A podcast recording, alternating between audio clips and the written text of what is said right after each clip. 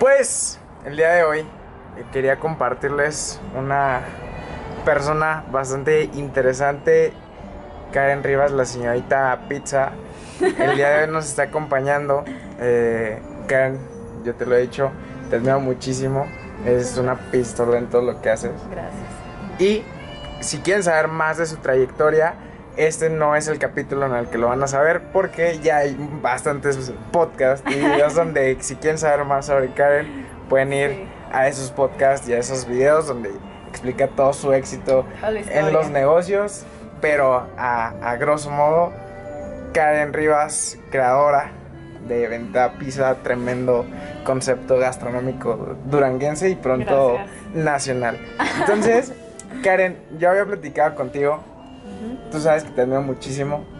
La verdad es que tu historia es tremenda, pero si algo me queda claro y, y hemos tenido el gusto de platicar un poco al respecto, es que más allá del el éxito empresarial, es meramente la consecuencia de muchos precios que has pagado en tu vida personal y es justamente hacia donde quiero ir. Quiero que nos compartas a la Karen humana, no, no a la a empresaria, la, la señorita exitosa, sino, sino esa parte más transparente, esa parte más humana y que espero nos pueda contagiar para, para ir a más, ¿no? Como lo has hecho, pero Claro. Karen, cuéntanos un poquito más como, como el, el humano que eres.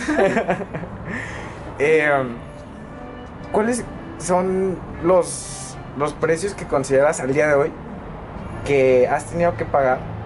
No solo para el tema empresarial, sino para crecer tú como, como Karen Rivas. Los precios. Em, yo creo que lo que más me ha costado es como mi salud em, física Ajá. por todo el estrés y el cansancio que conlleva tener una empresa. Claro. O sea, literal es vivir bajo estrés todo el tiempo, cuatro años de mi vida.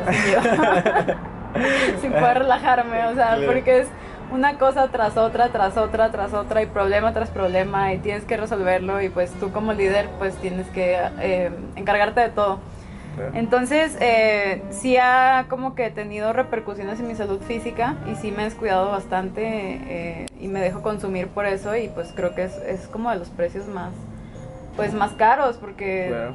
no está bien, o sea, no está bien vivir siempre así. Este, sí he tenido como crisis así de, de ansiedad y de pánico de que tengo demasiado encima de mí, entonces pues no, no es bonito verte así. ¿Cómo has librado esas etapas? Digo, si, si bien naturalmente creo que está en la vida de todos el tema de ansiedades y más en épocas tan estresantes como la ahorita, Sí. pero justamente cuando entras al tema del emprendimiento y ya hay muchas vidas que dependen de, de tu empresa, Sí. ¿cómo, ¿cuál es el proceso o, o cómo pasa ese crecimiento de, de ok, antes no, no tenía estas destrezas y me vuelvo tan resiliente que, que paso ese- esos capítulos de, de ansiedad, de depresiones que todo el tiempo hay. Fíjate que mm, soy una persona muy sensible. Claro, lo, lo he notado. Ajá, ajá. Entonces, eh, muchas veces sí llego, o sea, cuando tengo ya demasiados problemas, Literalmente sí llego a mi casa y lloro. O sea, aprovecho para llorar en la ducha o donde sea. Y después, ya que esté más calmada, con la cabeza un poco más fría, empiezo a ver cómo voy a resolver eh, los problemas. Pero sí me. Sí ha sido mucho de, de saber cómo. Como tú dices, ser resiliente. O sea, que si te llega algo, tener como la creatividad y la rapidez de resolverlo. Se va dando con la experiencia, yo creo. O sea, no, no soy la misma Karen de hace cuatro años a la Karen que soy hoy. O sea, obviamente ya todo esto me ha enseñado muchas cosas. Y mm, aparte, pues tener un equipo increíble que te, que te va a ayudar cuando se te atraviesen pues, estos problemas, ¿no? Que principalmente, pues yo tengo que saber cómo resolverlo y ellos me apoyan a, a- a- resolverlo. Que, por ejemplo, me platicabas que, que es una parte de las que me encantaría que, que nos metiéramos un poco más. Eh, Bendita Pizza hoy en día ya es un negocio familiar. Sí, Hoy, hoy en Durango es súper común ver empresas familiares. sí. Luego también hay muchas creencias. En lo personal me he topado con mucha gente que dice, no, la familia nunca la metas al negocio. luego también casos este, muy padres donde no, al contrario, mi familia me ha apoyado muchísimo con, con, el tema del negocio. ¿Cómo lo, ¿Cómo lo llevas tú para que esta relación familiar termine haciendo sinergia con la empresa? Sí, fíjate que como tú dices, o sea, todo el mundo tiene el estigma de que trabajar con familia es súper difícil y vas a salir de pleito y no sé qué. Pero para mí ha sido sumamente fácil, o sea, mi mamá siempre ha estado conmigo, desde que iniciamos fuimos mi mamá y yo, siempre ha sido como mi equipo.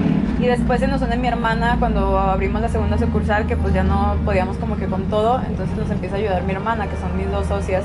Pero ha sido sumamente fácil, o sea, no sé si son nuestras formas de ser o simplemente pues no sé, o sea, hemos trabajado, nunca hemos salido de pleito, eh, todo se ha logrado perfectamente. Claro que a veces nos molestamos por cosas, pero nunca ha sido cosas feas. Y somos un gran equipo porque cada uno tiene habilidades diferentes. O sea, yo soy muy creativa, mi hermana es súper eh, con administración y contabilidad, es súper buena con todo eso. Mi mamá es buenísima en cocina también, me ayuda con, con la producción de platillos. Entonces, como que somos un equipo bastante bastante fuerte y, me encanta trabajar con ellas. O sea, yo creo que sin ellas no lo hubiera logrado igual. ¿Sabes cómo? Cuatro años. Cuatro años se dicen súper fácil. Sí. Claramente no lo han sido. No. Incluso eh, recientemente, pues soy honesto, yo quedé encantado. Eh, hubo ahí algunas polémicas respecto a, Bendita y yo me, me quedé maravillado del respaldo tanto del, de, los empresarios como del consumidor. Y yo, yo estoy impresionado y qué joya poder verlo, porque no es nada fácil construir un respaldo de, de las dos partes, ¿no? ¿Qué crees tú o qué consideras que en estos cuatro años ha generado ese respaldo de todas las partes eh, para Benita Pizza? Yo creo que ha sido eh, pues la muestra de nuestro trabajo, o sea que primero somos muy transparentes con nuestros clientes, o sea, o al menos lo que yo quiero plasmar de Bendita hacia lo que ve el consumidor es que aquí todo se hace con amor, todo se hace con pasión, que nosotros de ninguna manera empezamos este negocio buscando dinero, o sea, literal te lo digo, bueno, los negocios son para generar dinero, claro. A todos, todos tenemos que comer, ¿no? Pero este negocio se inicia meramente de pasión, porque a mí me apasionaba cocinar y me encanta y lo disfruto. Entonces eh, creo que se, se transmite, o sea, sin que yo se los diga, creo que ellos lo sienten porque realmente todo lo que hacemos es por ellos. Si crecemos, eh, si tenemos dinero, lo vamos a invertir en mejorar. O sea, todo ha sido como que enfocado a que siempre nuestros clientes estén mejor y, y, si algo está mal, pues mejorarlo y escucharlos y pues sí, siempre ha sido como una dinámica muy transparente con ellos. Entonces, al final de cuentas, creo que sí lo notan porque sí, el respaldo fue increíble, o sea, jamás me lo esperé y, al final, o sea, estaba llorando de felicidad porque veía todos los comentarios de gente que ni siquiera conocía, de clientes y yo así como, wow, o sea, o sea, nunca lo imaginé, de verdad fue como, wow, qué bonito que, se ven reflejados estos cuatro años en, ese momento. Eso como venta. Yo creo que, que hay detrás de, de, tremendo empresa duranguense las personas creo siempre son las que a final de cuentas eh, son un reflejo de las empresas. Entonces, tocamos muy, muy por encima el tema empresarial, pero quiero ir hacia ti. Hoy en día, ¿qué crees tú o cuál ha sido el parteaguas que consideras ha habido en tu vida o que hubo hasta el día de hoy para ser la persona que eres? vaya, alguna decepción fuerte en un, en un negocio, este, perder a algunas personas. ¿Qué, ¿Qué, crees tú o cuál ha sido al día de hoy el evento más fuerte que consideras que te ha convertido en la persona que eres hoy? Pues creo que es una serie de eventos, o sea, no hay como tal un evento que me haya hecho ser la persona que soy, sino es como la consecuencia de muchas cosas que han pasado o sea, empezando del emprender siempre fue como agarrar la fuerza del ejemplo de mis papás. O sea, y mi papá más porque es empresario, entonces él es como el que me impulsa. Y yo digo, va, sí puedo, o sea, pues ¿por qué no? Entonces ya desde ahí es como tener, o sea, como que ya me... Tener la valentía pues de decir, voy a hacerlo, a ver qué pasa. Si no, pues ni modo, ya lo intentaré después. Y en todo este proceso de cuatro años han pasado tantas cosas, o sea, si yo te contara, me han pasado tantas cosas que o sea, bonitas y feas. Entonces de las feas es cuando agarro la fortaleza. Claro. Entonces, eh, yo diría que es una serie de experiencias las que me han hecho pues estar aquí hoy y ser la mujer que soy hoy. ¿Cuál es la que tienes más fuerte? Compártenos. Ay, es que no sé, no quiero quemar a la gente. sin mencionar nombres, sin... O sea, hemos tenido de todo, hemos tenido gente muy cruel que nos ha dicho así, no lo vas a lograr. Eh, antes de incluso tener los restaurantes, a mí me corrieron de... traté de emprender con unos chicos eh, en un café y me corrieron de ese café. Eh, hemos tenido demandas, hemos tenido enemigos, eh, o sea, pues han sido como que muchas cosas que te van forjando. Y es el mismo coraje de decir, lo voy a lograr, o sea, ¿por qué no? Tú no me vas a decir que no lo voy a lograr. Yo soy una persona competitiva, entonces eh, a mí no me gusta que me digan eso, entonces pues, se los demuestro y ya. Se nota. Se nota la competitiva. Qué chingón. La verdad es que en, en este tiempo que tengo de, de- de conocerte, me he visto maravillado por todas las habilidades que tienes más, más que a nivel empresarial. Insisto, creo que detrás de una empresa exitosa debe haber personas tremendamente preparadas como personas. O sea, no, ma- no como empresarios, sino como personas Sí. emocionalmente fuertes eh, que probablemente suelen ser las, las personas que más viven cosas drásticas, ¿no? que viven emociones fuertes, que, que pasan por decepciones, por personas ojetes, que siempre va a haber. ¿no? Para terminar, me gustaría hacerte la siguiente pregunta. Aparte de tu familia, aparte de tu familia, dinos tres personas que tú consideras que son tu inspiración y que tú dices, por esa persona yo empecé esto, por esa persona superé esta parte, o gracias a, a algo que dijo tal persona, eh, no sé, brinqué X, eh, como solucioné algo que en mi vida, pero que sean tres personas que te, Aparte tengas... de mi familia. Ajá. Claramente de mi familia. es el- Definitivamente. El, pilar. Sí, sí, sí, sí. Eh, de lo que sea, o sea, sean inspiración, sean amigos. Ya sean sean- famosos, sean personas muy cercanas a ti que a lo mejor ni siquiera tienen una, una vida pública, las personas. Pero cuéntanos así muy brevemente. Ok, em, esta pregunta está interesante, nunca me la habían hecho. Em, bueno, inspiración de que no conozca es eh, Checo Gutiérrez, que lo habíamos hablado ya antes, que es una, es un, No. sin decir groserías, es una, Pilas, pistolas, cabrón. ajá, es una chingonería.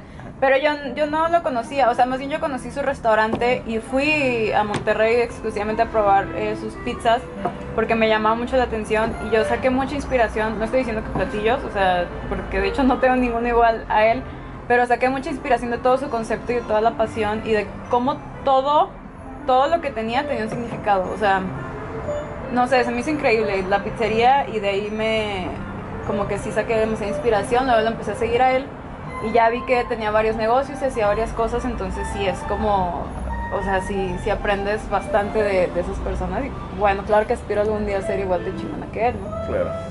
Eh, otra persona, yo creo que mi mejor amiga me ha ayudado mucho también, eh, o sea, no tengo, no tengo todo lo que tengo con Bendita de conocerla, pero sí recuerdo que durante esta pandemia yo tuve como una crisis, un bajón, y ella fue la que me dijo así como que despierta, o sea, ¿qué estás haciendo? O sea, ponte pilas. Ajá.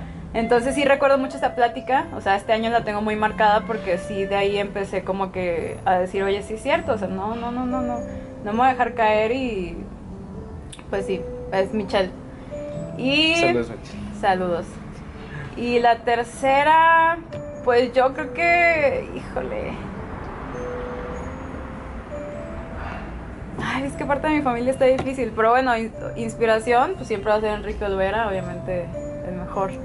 Eh, también fui solamente hacia México para comer en, en Puyol, Ajá. entonces, eh, no, o sea, mi respeto, o sea, no tengo siquiera palabras para describir lo que yo admiro a Enrique Olvera y, y, pues, de hecho, Enrique Olvera hizo un check-in en Milk, en la pizzería Ajá. de Checo, y por eso fue que descubrí esa pizzería.